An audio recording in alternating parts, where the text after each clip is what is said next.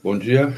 Esse programa marca um passo a mais do Outras Palavras em direção à produção de conteúdos audiovisuais e conteúdos políticos cada vez mais afinados com a situação difícil que a gente vive no Brasil.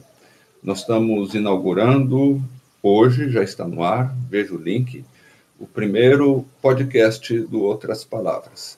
Pretendemos Outras reúne uma rede de algumas centenas de colaboradores, há um conhecimento expresso nessa rede, e nós queremos, além dos textos que já publicamos, estimular esses colaboradores a participar de um número crescente de programas de áudio e de vídeo também. É, um programa muito especial inaugura esse movimento, é o programa Cotonete, que vai tratar, a partir de hoje, de um tema fundamental para a disputa civilizatória, para a crise civilizatória que o mundo vive. São os direitos na internet, os direitos na rede, a construção de um futuro da grande rede de computadores, que pode ser tanto um futuro de liberdade, de democracia, de participação, quanto um futuro de vigilância, de controle e de manipulação política. Os jornais hoje estão repletos desse tema e nós vamos falar sobre ele. Mas eu queria antes apresentar para vocês aqui a equipe do Cotonete. Nós temos a satisfação muito grande de fazer esse programa em conjunto com um coletivo que atua muito fortemente na defesa dos direitos da rede, da privacidade e da liberdade. É o coletivo do Programa de Direitos Digitais do Instituto Brasileiro de Direitos do Consumidor, o IDEC. É, temos aqui a Bárbara Simão, tudo bem, Bárbara? Tudo bem. O Rafael Zanata, a Nívia Torres e a Juliana Oms, que acabaram de fazer uma entrevista da qual eles vão contar aqui para vocês. É isso, o Cotonete é uma colaboração, né, IDEC e outras palavras, é, para falar de direitos digitais de uma forma descontraída. Né? Podcast é uma coisa muito democrática, porque você fala tranquilamente, conversa com outras pessoas, dá risada, é, conta notícia. E também é um momento muito tenso, mas a gente tenta levar isso também de uma forma que seja informativa e levemente humorada, né, para as pessoas não se desengajarem, não perderem fé na humanidade. E entenderem também que é, tudo está em construção e tudo está em disputa. Então, os, os vários, as grandes é, os grandes problemas que nós estamos enfrentando, as grandes disputas entre liberdade, opressão, manipulação e veracidade, é, fechamento dos dados ou abertura dos dados, tudo isso é um processo em que a sociedade civil tem um papel muito importante, as pessoas comuns têm um papel muito importante. É, pequenas ações fazem a diferença, seja um protesto, uma ação judicial, um coletivo de produção de materiais, de informação, a conversa que você tem em casa, a conversa que você tem nos bares, a conversa com os amigos, no trabalho. E esse é um, o podcast tem esse papel de é, estimular que as pessoas mantenham essas conversas sobre esses assuntos. A gente tem uma facilidade no IDEC que é nós temos é, o privilégio né, de, de trabalhar profissionalmente no campo de direitos digitais. Então a gente tem o privilégio de ficar mais de oito horas por dia é, lidando com esses assuntos e desenvolvendo campanhas e ações judiciais. E o que a gente quer é compartilhar isso para para mais pessoas, para outras redes. Né?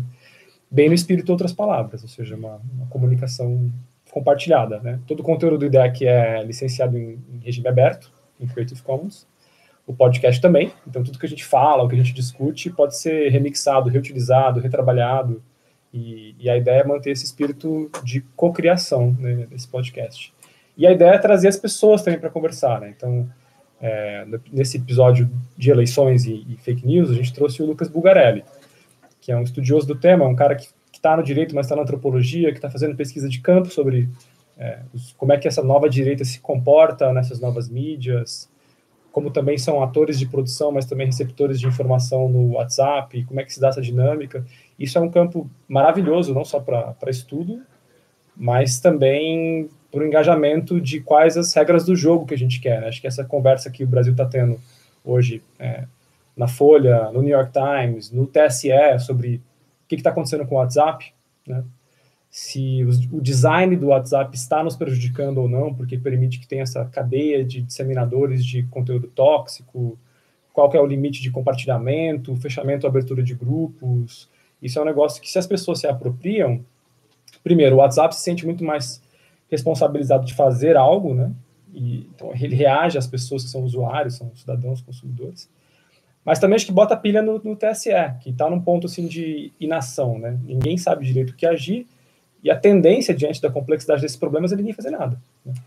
Então, a gente está nesse ponto. Nós estamos no dia exato em que sai a denúncia de que houve financiamento ilegal, empresarial, proibido já pelo Supremo Tribunal Federal. Foram recursos, dinheiro é, proibido que financiou essa campanha de, de massificação violenta de informações e muitas falsas informações pela internet influenciando o resultado das eleições a ponto de o presidente do PDT ter pedido há alguns minutos a impugnação das eleições por, segundo ele, ilegalidade e inconstitucionalidade total dessa ação, diante da qual o STF, o, o, o Tribunal Superior Eleitoral, ficou paralisado. Nós não queremos, evidentemente, impedir a ação das redes sociais, mas o que, que esse episódio que, e, e, essa manipulação desses últimos dias mostram que era possível, ou que é possível a sociedade civil fazer daqui para frente, para que as redes não sejam instrumentos de opressão da sociedade? Uhum. A Bárbara acho que pode comentar um, um pouco assim, dessa discussão. Tem, acho que tem uma dimensão de crime eleitoral e tem uma dimensão também de o que, que as pessoas estão fazendo também de usar o WhatsApp para contra-argumentar. Né? Assim, então, você tem muitos coletivos também acontecendo, pipocando no Brasil inteiro, de pessoas que estão usando o WhatsApp para se juntar e ir para as ruas desmentir boataria, né? Uhum. Então, tem essa coisa também que é um cuidado, que, é, quero até ouvir o pessoal aqui, mas é uma tensão que é, essa escolha do design do WhatsApp também pode ser um tiro pela culatra, então é um negócio muito delicado, assim, é realmente um, é um momento chave que a gente está vivendo que está colocando uma grande questão, que é o WhatsApp precisa ou não mexer na sua estrutura. E a discussão de crime eleitoral, né? O que aconteceu? Essas uhum. empresas é, receberam doação de dados de quem? Como que estão se retroalimentando para compor essas informações que são a gerência dos supergrupos, né? E o possível crime eleitoral, que é o fato disso não estar declarado para o TSE, né, uhum. como gasto de campanha. Então, enfim, quer comentar alguma não, eu queria comentar que a dificuldade do WhatsApp é justamente o fato de, por conta da criptografia de ponta a ponta, inclusive existe toda uma discussão no STF sobre isso também, mas de você não ser capaz de rastrear, né? Não saber quem criou grupos, quem que está compartilhando suas mensagens, de onde elas saem, para onde elas vão. Dá para saber quais são as mensagens assim que são mais compartilhadas por conta de um mecanismo que o WhatsApp criou recentemente também no algoritmo da imagem, uma coisa assim, para conseguir rastrear. Mas agora, quem cria, como que elas, da onde elas saem, para onde elas vão, isso é muito difícil de você conseguir realmente é, entender. Que é diferente, por exemplo, de estudos que se fazem agora no Facebook, que estudam bolhas e, e compartilhamento de informações, interações entre as pessoas e curtidas e tal. Então, é realmente uma rede social que existe, que tem esse problema, né? Por um lado, o, a criptografia de ponta a ponta é, é importante porque preserva a privacidade das pessoas, da comunicação, do conteúdo da comunicação das pessoas, mas gera essa dificuldade em relação a possíveis regulações ou mecanismos. E daí que você tem a discussão sobre o design da ferramenta, ou como que ela poderia ser mais é, ou menos, é, menos suscetível a esse tipo de manipulação, no caso, né? Por exemplo, o Pablo Hortelado, que é um pesquisador da USP, ele fez algumas recomendações para o WhatsApp nos Estados Unidos, é, falando que ele deveria diminuir a possibilidade de você transmitir uma mensagem para diversas pessoas diferentes, é, ou de é, encaminhar mensagens, então de, disso ser mais restrito ainda para cinco pessoas no máximo, porque antes era para 200 e aí o WhatsApp restringiu para 20, ou de você também ter uma limitação na quantidade de pessoas que participam de um grupo. Uhum. Porque hoje você tem super grupos com muita gente, e esses grupos que disseminam essas informações e que são compartilhadas para milhares de pessoas no Brasil inteiro. Acho que aí entra uma questão de filosofia da comunicação importantíssima, porque eu me lembro que há cinco, seis anos, antes das redes sociais adquirirem o vulto que elas têm hoje, a gente saudava a internet como uma possibilidade de quebrar os grandes oligopólios da comunicação, de estabelecer uma comunicação compartilhada em que todo mundo teria condições de ser ao mesmo tempo emissor e receptor. Porém, é, de alguns anos para cá, o que acabou se estabelecendo foi um tipo de comunicação talvez mais hierarquizada e, e menos democrática do que a velha comunicação porque os algoritmos decidem o que a gente vai ler e, ou não vai ler, ou no caso do WhatsApp, é, pessoas que não podem ser responsabilizadas inventam coisas que os próprios jornais e TVs não podem é, inventar porque eles têm um nome a zelar, uma responsabilidade a, a, a, a cumprir. É, como vocês veem essa virada, é, a passagem, no caso específico da comunicação, da informação pública? É, de um ambiente em que a gente sonha, é possível, é, a pergunta essencial é, é possível virar esse jogo de novo? É possível e por que caminhos a gente pode imaginar que na internet que temos a gente possa res, restabelecer a possibilidade de uma comunicação distribuída? Uhum. Não, acho que tem, tem uma, um debate de até filósofos brasileiros, né, José Rodrigo Rodrigues, outros do Sebrap, que estão dizendo, olha, há três anos, há mais, estão dizendo isso, né, Facebook e outras redes privadas, eles são a nova esfera pública. A gente uhum. tem que aplicar princípios tradicionais de democracia, de direito público para esses espaços, né.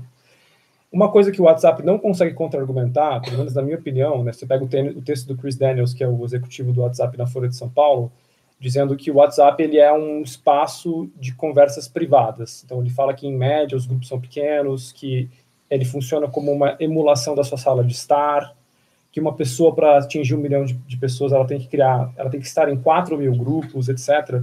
Ele tenta contra-argumentar dizendo, olha, o WhatsApp ainda é uma estrutura ponta a ponta em que as conversas são privadas. Eu acho que o que as investigações recentes mostram, seja a investigação do Estadão que mostrou o esquema da Raposo Fernandes Associados, que é um grande controlando ali vários canais de produção de notícias, seja agora a investigação da Patrícia Melo na Folha, que mostra pelo menos quatro empresas atuando fortemente com contratos de acima de 200 mil reais é, para fazer a disseminação de conteúdo, são empresas de estratégia digital que estão prestando consultoria política, mostram que não é uma rede que está sendo usada de ponta a ponta, assim, né, essa coisa individual, né, de produção autêntica tem uma turma muito profissionalizada que está se profissionalizando há muito tempo. Né? Acho que é uma coisa que, uma sacada que eles tiveram do pós-junho, uhum. né, de que é, as redes têm um papel fundamental de mobilização, de que é possível fazer argumentação política com mais capacidade, capilaridade e eficiência do que na grande mídia, usando essa coisa de baixo para cima, dessa coisa que você também gera empatia e confiança, porque se você recebe uma mensagem compartilhada de um primo num grupo, etc., você tende a ter um pouco mais de empatia do que um colunista de um jornal que você não sabe quem é a pessoa, né? E os caras conseguiram criar uma estrutura que é muito profissional e que acho que vai ser objeto de estudo por muitos anos ainda, que é como é que isso se constituiu. E um problema que o TSE precisa lidar, que acho que é a questão que o Diogo Reis, que é um advogado eleitoral, é, comentou nessa matéria da Folha, que é, bom, aqui você tem evidentemente um, um crime eleitoral, que é, se essas consultorias foram contratadas para desempenhar atividades né, de campanha, por meio da produção e distribuição desses conteúdos, isso deveria ter sido relatado uhum. na prestação de contas ao TSE. E isso não foi. Né? A discussão que a Avan faz, ou outras do tipo, não, mas eu sou empresa é, particular e eu, por conta própria, estou produzindo esse conteúdo porque eu sou bolsonarista, ou se uma empresa também fizesse esse mesmo argumento para o Haddad, eu sou pró-Haddad, eu estou produzindo esse conteúdo, Acho que isso não impacta essa questão da regra do jogo, que é a contratação dessas, dessas performances, dessas atividades deveriam ter sido relatadas. O TSE tem um desafio que, que, acho que as ONGs já pediram isso, a gente pediu tanto no evento de agosto, que a gente fez com a Procuradoria Regional Eleitoral, um evento chamado Internet Eleições e Direitos, quanto também um, um relatório que outra ONG chamada ITE, Instituto de Tecnologia e Equidade, também tocou nesse assunto, né, num outro relatório de agosto também, que é é preciso olhar para a legislação eleitoral, reformá-la. O TSE não consegue fazer isso agora, então ele tem que fazer uma medida mais emergencial via resolução. Mas para as próximas eleições daqui a dois anos, que vai estar altamente contaminada por isso, tem que ter muito rigor nessa contratação de empresas de estratégia digital e consultoria, entendeu? Tem que ter muito mais detalhamento de quem é, opera nesse mercado, de um dever de registrar essa informação, da impossibilidade dessa empresa atuar se ela não foi previamente registrada, porque esses caras têm uma capacidade de, de, de influenciar a democracia numa escala muito, muito impactante. Então, tem um desafio, é o que a gente está chamando de direito digital eleitoral, que é assim, o que, que é o direito digital eleitoral que a gente precisa hoje, se a gente já teve a experiência do Trump, se a gente já viu como é que as coisas funcionaram em outros países, e agora a gente está sendo alvo né, desse mesmo processo. Deixa eu fazer um papel de advogado do diabo de nós mesmos. É, esses episódios de Trump, de Brexit, aconteceram já há mais de dois anos. A história da Cambridge Analytica está desvendada mais ou menos ao mesmo tempo, e não houve um esforço por parte dos candidatos democráticos de mobilizar intensamente a sua enorme militância para influir na, no, no, debate na rede. É, eu estava vendo ontem um estudo do pessoal do Eleições Sem Fake da UFMG, e você pega as, as mensagens que mais circulam na rede, as 20 primeiras são bolsonaristas. É, a minha pergunta é: é possível para grupos democráticos de mobilização social disputarem essa, essa, essa, essa batalha contra esses exércitos remunerados, era possível ter feito um trabalho de produção de conteúdos e de distribuição maciça desses conteúdos na rede, mobilizando pessoas como nós e pessoas como centenas de milhares de pessoas que gostariam de ter influenciado mais no debate? Ou a arquitetura do WhatsApp não favorece isso? Não, um, Aí é difícil gente falar enquanto IDEC nessa questão de estratégia dos grupos políticos, né? Mas aí a minha leitura pessoal é que as novas direitas entenderam muito melhor como trabalhar nesse ambiente né? e entenderam muito melhor essa potencialidade de estruturar mesmo uma coisa profissionalizada de produção de conteúdo e distribuição é, para muitos e muitos grupos diferentes, né? E também uma lógica que é trabalhar com essa coisa da política gutural, assim, emocional, da raiva, do, do argumento do tipo pedofilia. Até as fake news que surgiram são muito pitorescas, né? Tipo, chupeta em forma de órgão sexual. É, Pegar criança com criança 5 anos e estatizar. Estatizar, é, é. Jesus é travesti, né? Aquela montagem que fizeram com a, com a Mandala Dávila. Então, assim, é, isso eles entenderam que esse jogo, que é um jogo, acho que muito parecido com, com Breitbart, que é um modelo de produção de conteúdo político que o Stephen Bannon trouxe para a política americana, uhum. né, e que foi muito bem sucedido lá, em, em termos de radicalização do discurso, é, que eu acho que a Le Pen faz também na França, e os italianos fizeram também um pouco na Itália, mas eu acho que a questão da, da radicalização que os italianos fizeram na, na, última eleição na Itália foi levar um discurso de radicalismo sobre o que, que é essa tecnocracia europeia que controla uhum, a política uhum. e eles enquanto sendo o povo, uhum. né? Que é diferente do que a gente está vendo aqui no, no, Brasil. A gente não tem essa disputa do tipo, ah, a União Europeia nos amarra, não tem um controle supranacional de legislação financeira, nada do tipo. Aqui está caindo muito mais numa questão do, do tipo, quais são os valores de patriotismo, de anticorrupção, né? E de família, né? Você pega coisa da família muito forte o tempo inteiro. A revanche do homem branco, né? É. é que diante da, da, de uma sociedade que começou a se libertar das estruturas anteriores. Sim. Gerando coisas muito loucas, como, por exemplo, o, o cara que comandou a Ku Klux Klan, né? O Duke, esqueci o sobrenome dele, é um polemista americano, historiador, né? supremacista branco, né?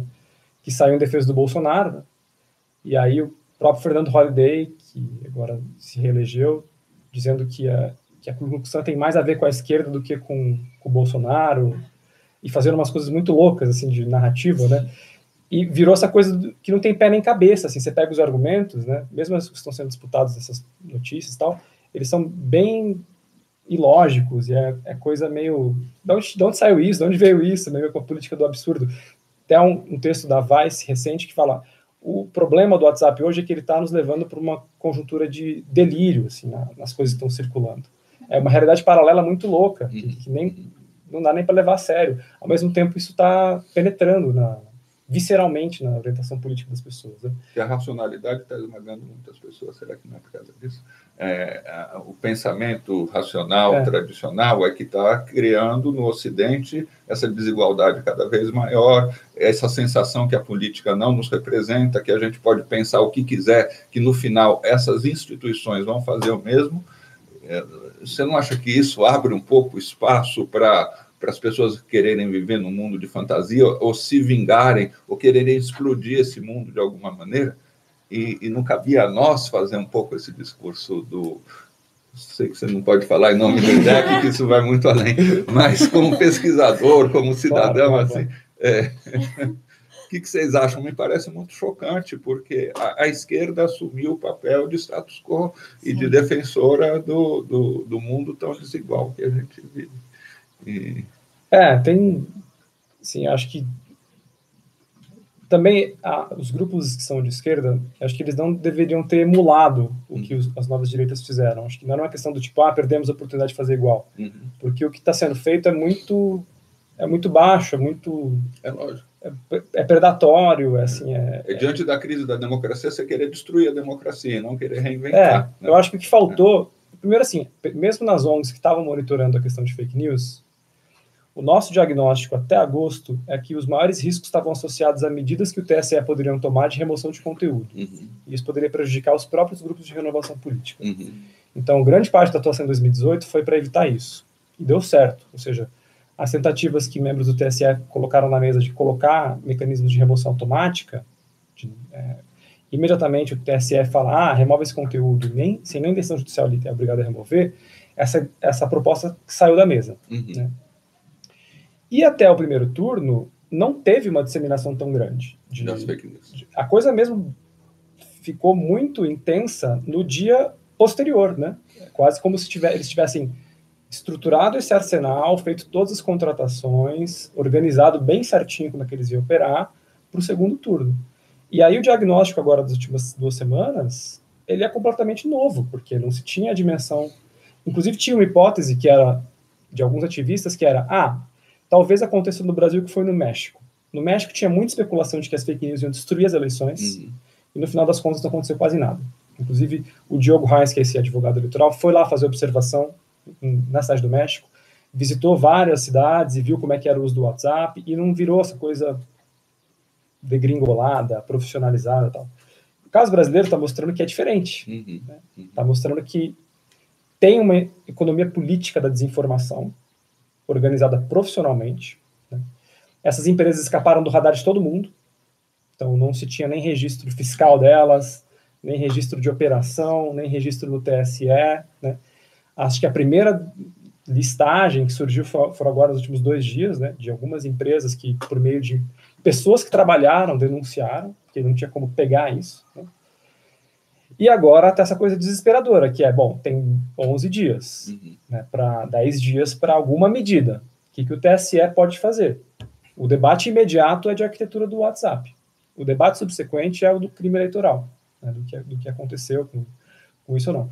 O terceiro debate é, será que as pessoas deveriam, sei lá, sair do WhatsApp, sair do Facebook, reconhecer que essas redes estão muito tóxicas, buscar outros canais, é, esse texto da Vice que eu, que eu disse, que conversa com alguns jornalistas, especialistas, levanta essa questão do tipo assim, olha, independentemente do resultado, a gente já está com um estrago civilizatório muito grande uhum. daqui para daqui para frente, uhum. que é essa realidade paralela criada pelos messengers, né? E a forma da gente ficar recebendo vídeo e mensagem e tal. Então, assim, é, acho que os ativistas também estão com uma dificuldade de encontrar um argumento de reforma, uhum. do que lutar, do que defender especificamente. Tá agora essa confusão. E, e, os ativistas estão assim, inclusive, porque não conhecem esse mundo em geral. É, contam para a gente um pouquinho como é que o Cotonete, qual é a estrutura do Cotonete, o é, que, que cada programa vai ter, como que ele pode, como vocês, é, limpar os ouvidos da cidadania diante do, do, dessa avalanche de ameaças e que no fundo, nós temos que enfrentá-la, né? Não adianta é, ficar cego. Como o programa vai tentar fazer isso? Sim. Pode falar, Bárbara. Ah, o Cotonete ele é um programa que é pensado para ser ter um pouco de humor, né? Então, para dialogar sobre essas questões, sobre tecnologia e redes sociais de uma maneira leve, mas que é importante para colocar esse assunto realmente na boca do povo, né? Porque assim existem inúmeros, inúmeras questões que são realmente muito complicadas do ponto de vista da democracia e da influência que elas, dessas tecnologias sobre nós. Por exemplo, o caso da Via 4 na, na, no metrô de São Paulo, né, da linha 4 amarela, que foi um caso que o IDEC entrou com uma ação civil pública, porque eles estavam colocando pequenas câmeras em cima de propagandas e as pessoas que estavam passando por elas estavam sendo é, registradas, tendo as emoções registradas. E pouquíssima gente sabia disso, né? Então, assim, é um assunto que precisa ser debatido de fato. E como essas tecnologias, elas são realmente, é, elas são sempre trazidas de um ponto de vista positivo para o debate, mas que é importante a gente problematizar também e, e, refletir sobre até que ponto a nossa privacidade, os nossos dados pessoais, eles estão sendo indevidamente utilizados ou utilizados sem a nossa sem nosso conhecimento, sem a, sem a gente saber disso, né? Em, em relação também a, até a mecanismos de vigilância de, do Estado e do quanto isso é arriscado para os próprios ativistas, que às vezes não têm é, tanto conhecimento sobre esse debate em geral, mas que é super importante para a atividade que eles exercem. Então. É. e aí, em linhas, gerais, o Cotonete está assim. A gente, o, a, o desenho que a gente fez, inclusive, com, com a Gabi, com o pessoal que deu outras palavras. Né? Giro cotonético, a gente dá um giro das notícias da semana, comenta assim as principais notícias e faz um pouquinho de análise das notícias. Depois o caos do dia, a gente pega uma discussão específica e leva ela em profundidade, traz alguém que é um convidado para falar do caos do dia. E o último bloco chama resistências, que a gente tá, a gente pede também para o convidado explorar um pouquinho o que, que, é o trabalho que ele faz numa ONG ou no centro de pesquisa, né? É, qual é o papel da sociedade civil de se organizar, de alternativas, para não ficar essa coisa catastrófica, assim, a gente não quer uma... Acho que nenhum ativista quer fazer catastrofismo, né? A gente uhum. quer entender quais são as opções é, de lidar com um problema fazendo coisas, né? Por isso são ativistas, né? Então, quer ter alguma ação, né? E, e, aí a ideia é refletir sobre isso e convidar as pessoas também. Então, assim, a, uma, um dos pontos é fazer com que quem está ouvindo, que é um cidadão ativo, né, também possa entender se ele tem um papel ou não. Não que necessariamente para todas as discussões a gente vai ter um, uma espécie de chamada de ação, ou coisa do tipo, porque às vezes não tem, né? Mas é, é, é discutir um pouquinho essa, esse ambiente também das ONGs. Né? Acho que muita gente não sabe que, às vezes, por trás de uma mudança significativa, tem todo um trabalho de pequenas uhum. pessoas, né? pequenos grupos que estão juntos, trabalhando, escolheram uma, um, um, ponto a ser trabalhado coletivamente e fizeram aquela mudança. Então, é também uma coisa de explicar é, como que essa resistência articula no Brasil, porque o Brasil não é um país parado e morto em termos de sociedade civil, pelo contrário, a gente tem uma das sociedades civis mais ricas, né, plurais, você pega o relatório das número de ONGs que tem no Brasil, é tipo mais de 8 mil ONGs, né? 3 mil ONGs assinaram agora a carta sobre a fala do Bolsonaro sobre acabar com os ativismos no Brasil, né? uhum. né? A gente também quer mostrar para as pessoas que é, ativismo não é coisa de baderneiro, desempregado, é, essa, essa, coisa reacionária que está vindo em torno do ativismo, que é tipo criminalizar o ativismo, uma coisa bem tosca, né? De, quase que o ativismo como vadiagem, uma uhum. coisa meio uhum. século XIX assim no Brasil mas mostrar que o ativismo é coisa cotidiana, que não é uma coisa também de outro mundo, e que dá para todo mundo se sentir um pouquinho ativista fazendo algumas coisas. Então, é, é, mostrar esse lado e desvendar um pouquinho. Porque as pessoas que, que, são de ONGs, etc., todo mundo se conhece, né? E sabe que esse universo existe. E quem está, às vezes, sem a oportunidade de enxergar isso, é, não vê a riqueza que é esse ambiente. Então, também é um pouco de mostrar a riqueza do ativismo e as alternativas.